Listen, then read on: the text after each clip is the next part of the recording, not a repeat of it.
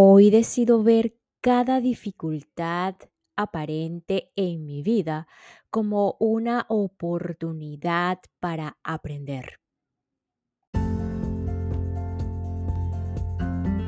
Hola, hola, quien te saluda Carla Berríos en KB en Unión Live un podcast creado a partir de un propósito vital en donde encontrarás diversas herramientas para ayudarnos juntos en este camino de sanación y así recordar el verdadero ser.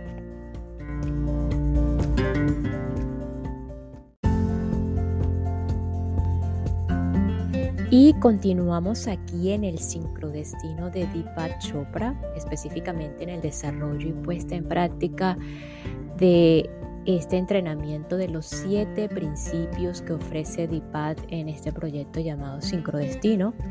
Hoy específicamente estaremos desarrollando el segundo principio, eh, pero antes con respecto al inicio, antes de pasar a esta práctica de hoy, con respecto al inicio del episodio, eh, hoy decido ver cada dificultad como una oportunidad para aprender.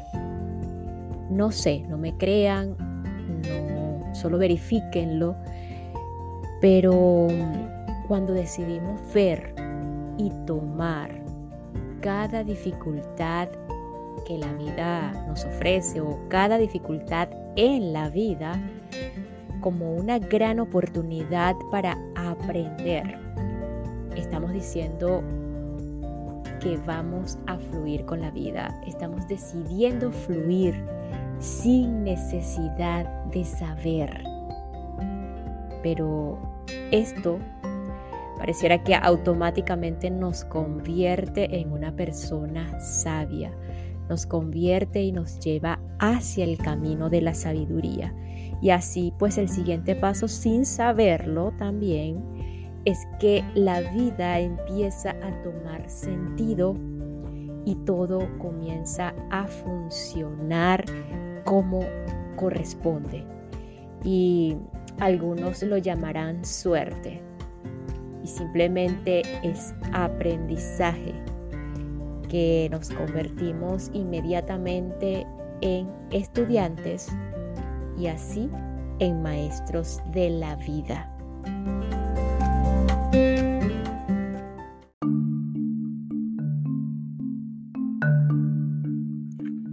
Segundo principio, descubro mi yo no circunscrito a través del espejo de relaciones.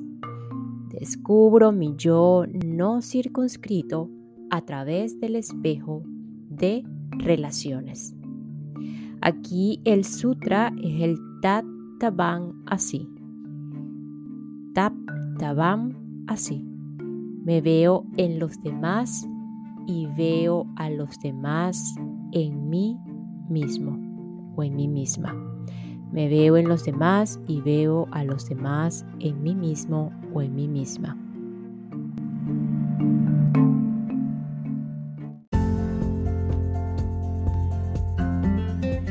La comprensión del funcionamiento de las relaciones humanas es una de las claves más importantes del sincrodestino.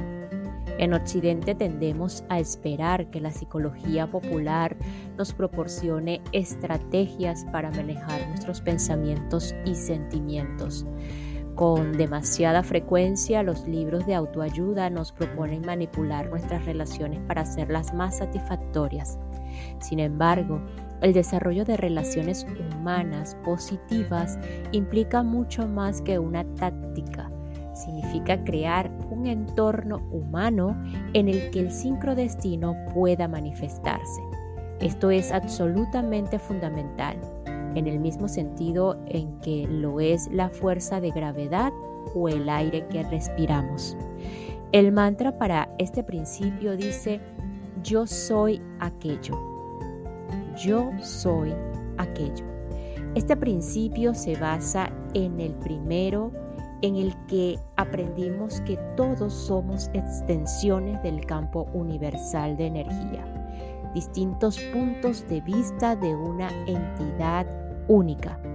Yo soy aquello que implica ver todas las cosas del mundo, ver a todas las personas del mundo y darnos cuenta de que estamos mirando otra versión de nosotros.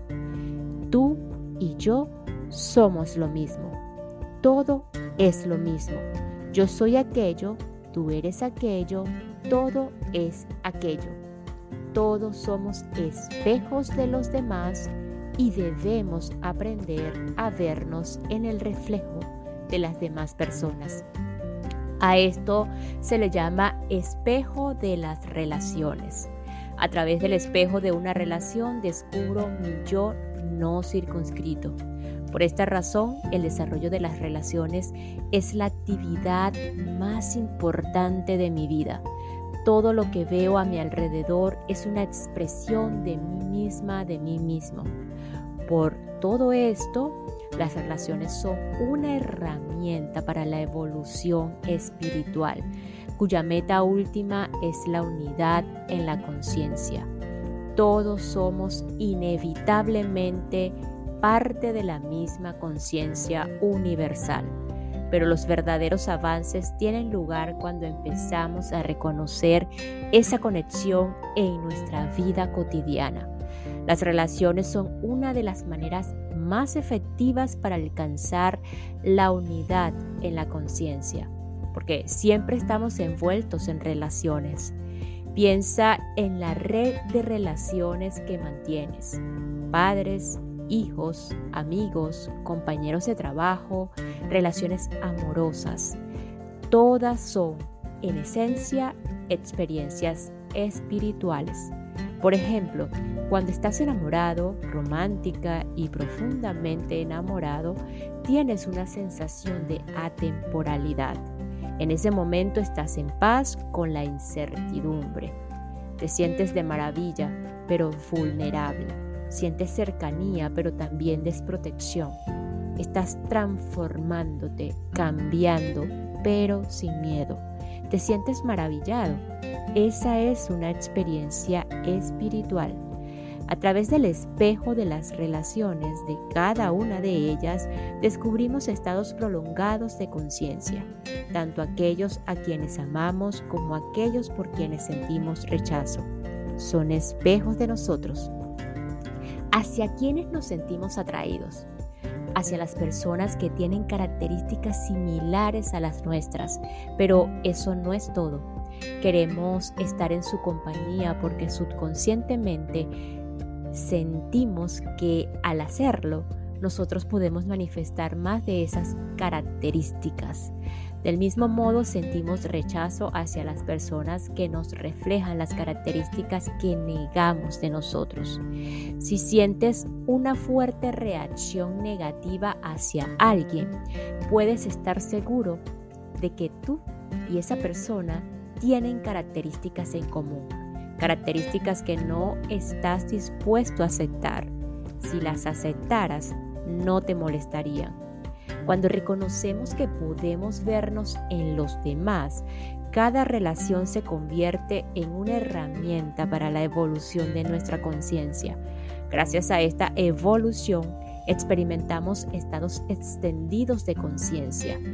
Es en estos estados cuando accedemos al ámbito no circunscrito que podemos experimentar el sincrodestino.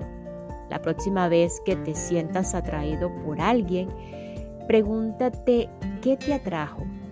Su belleza, su gracia, elegancia, autoridad, poder o inteligencia.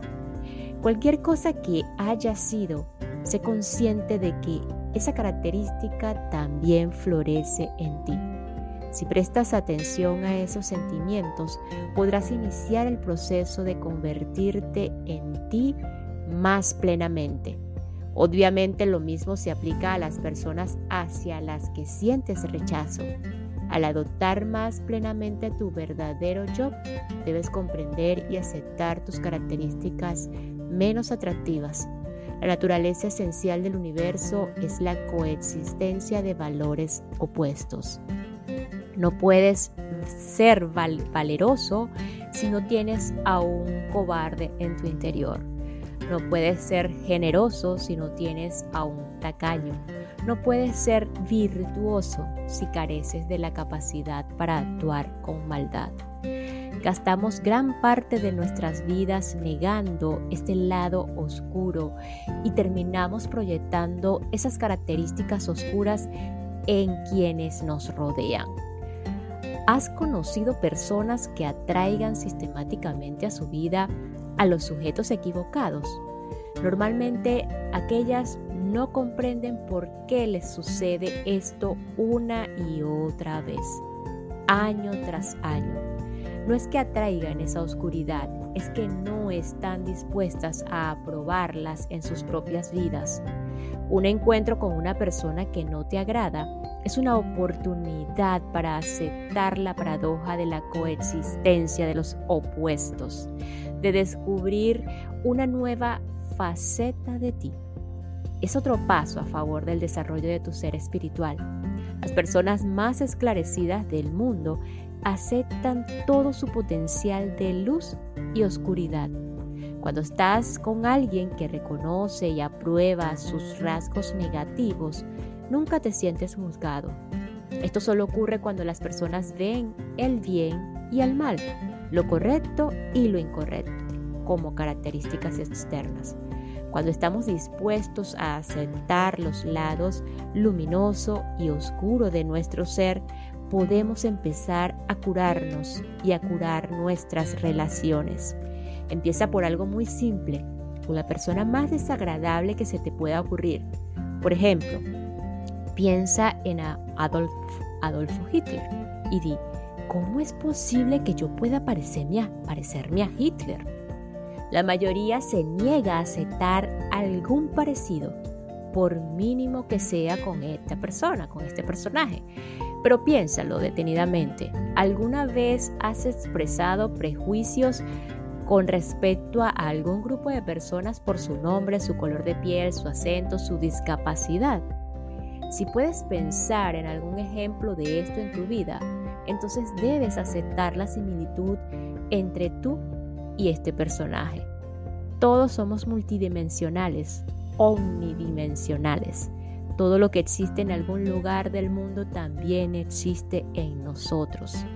Cuando aceptamos esos distintos aspectos de nuestro ser, reconocemos nuestra conexión con la conciencia universal y expandimos nuestra conciencia personal.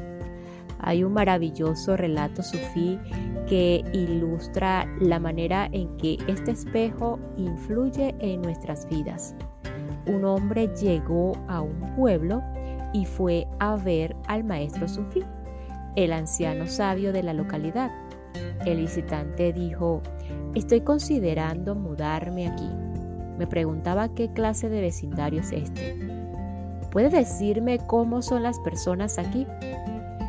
Dime qué clase de personas vivían en el lugar de donde vienes, en el lugar de donde vienes, dijo el maestro sufí. Oh, eran salteadores, estafadores y embusteros. ¿Sabes algo?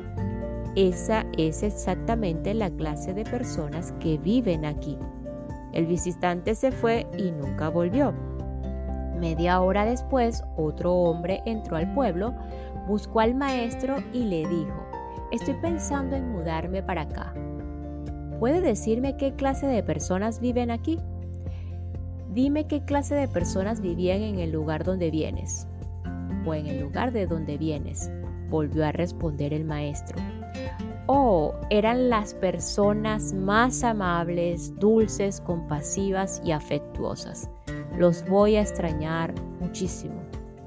Esa es exactamente la clase de personas que vive aquí le dijo el maestro. Esta historia nos recuerda que las características que distinguimos más claramente en los demás están presentes en nosotros. Cuando seamos capaces de ver en el espejo de las relaciones, podremos empezar a ver nuestro ser completo. Para esto es necesario estar en paz con nuestra ambigüedad, aceptar todos los aspectos de nosotros. Necesitamos reconocer en un nivel profundo que tener características negativas no significa que seamos imperfectos. Nadie tiene exclusivamente características positivas. La presencia de características negativas solo significa que estamos completos. Gracias a esta totalidad podemos acceder más fácilmente a nuestro ser universal, no circunscrito. Y esta pausa es para enviar un saludo y agradecimiento a todos los que se encuentran y me escuchan desde Arkansas, Kansas, Wisconsin, Columbia, en Estados Unidos de América. Muchísimas gracias por su apoyo. Thank you so much.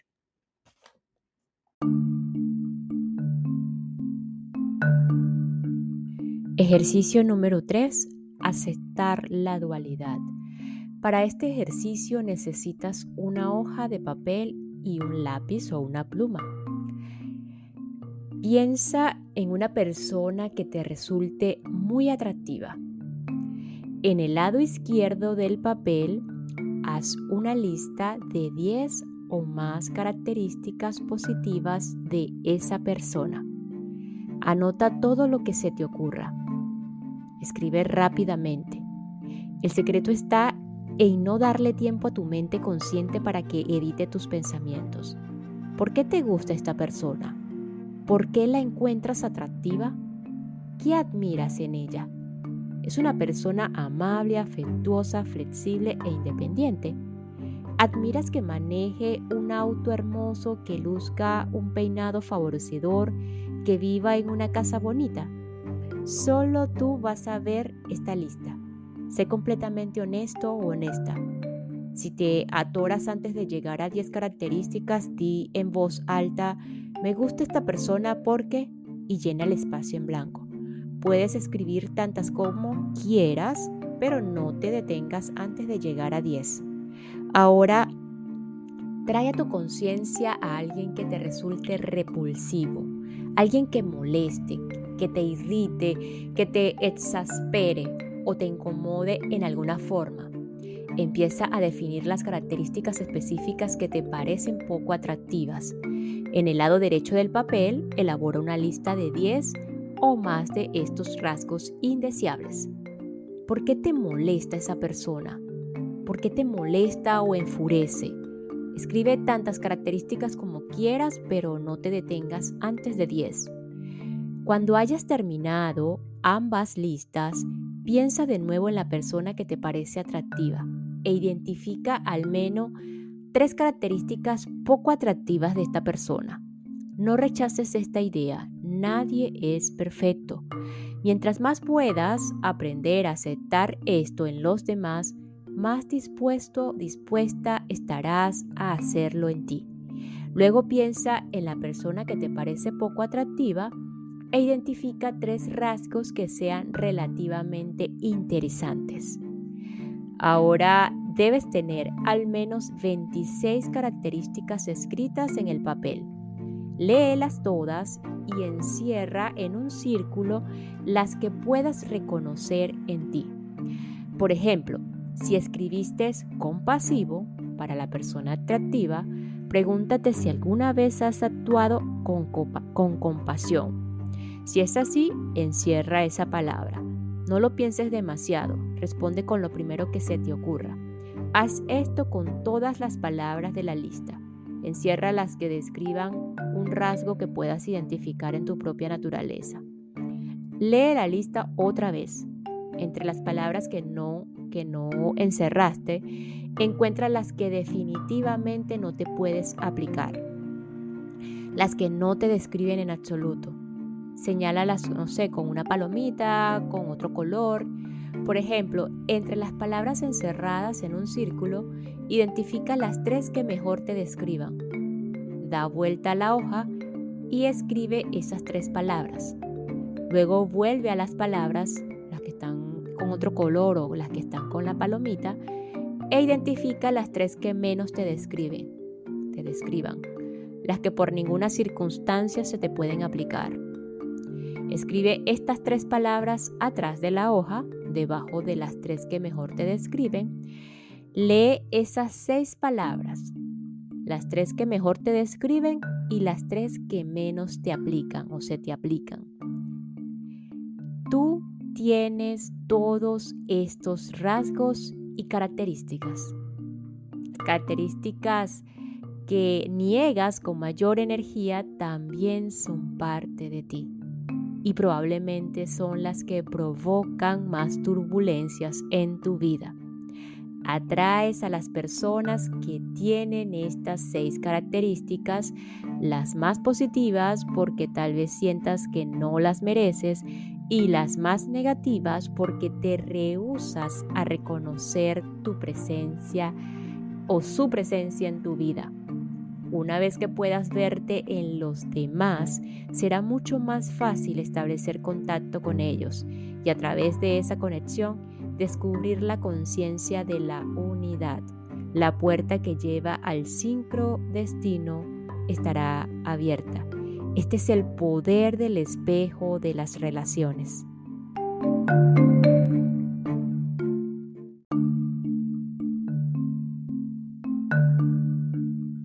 Ejercicio número 4. Namaste. La palabra sánscrita Namaste, que se pronuncia Namaste, significa el espíritu que está en mí, honra al espíritu que está en ti. Cuando establezcas contacto visual por primera vez con otra persona, di para ti Namaste. Esta es una forma de reconocer que el ser que está en ti o que está ahí es el mismo que está aquí.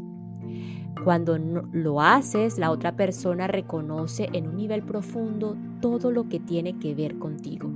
Tu lenguaje corporal, tu expresión, tus palabras, tu timbre de voz, aunque este saludo se hace en silencio, la otra persona recibirá consciente o inconscientemente el respeto implícito en él o en ella. Practica este ejercicio unos días y verifica, verifica si puedes notar alguna diferencia en tus interacciones con los demás.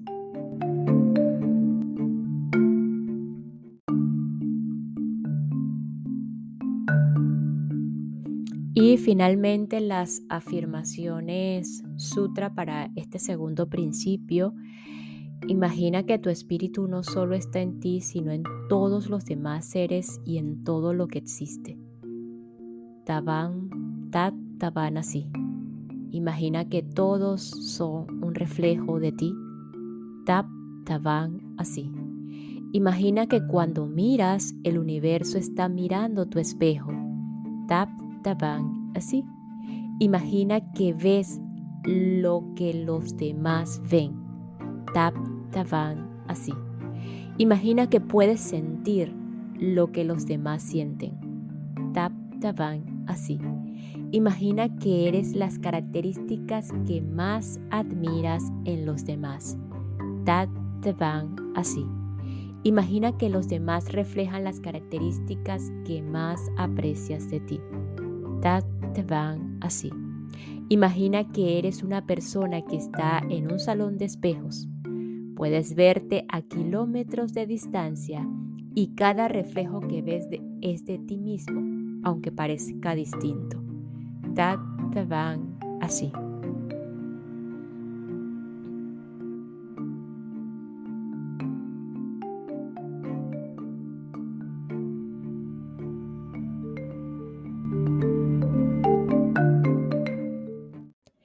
Y nos despedimos de este episodio recordando este segundo principio. Descubro mi yo no circunscrito a través del espejo de relaciones. Me veo en los demás y veo a los demás en mí mismo o en mí misma. Nos escuchamos en el próximo episodio para continuar con el sincrodestino de Deepa Chopra, descifrando el significado oculto de las coincidencias en nuestras vidas y crear los milagros que tanto hemos soñado. Gracias, gracias, gracias.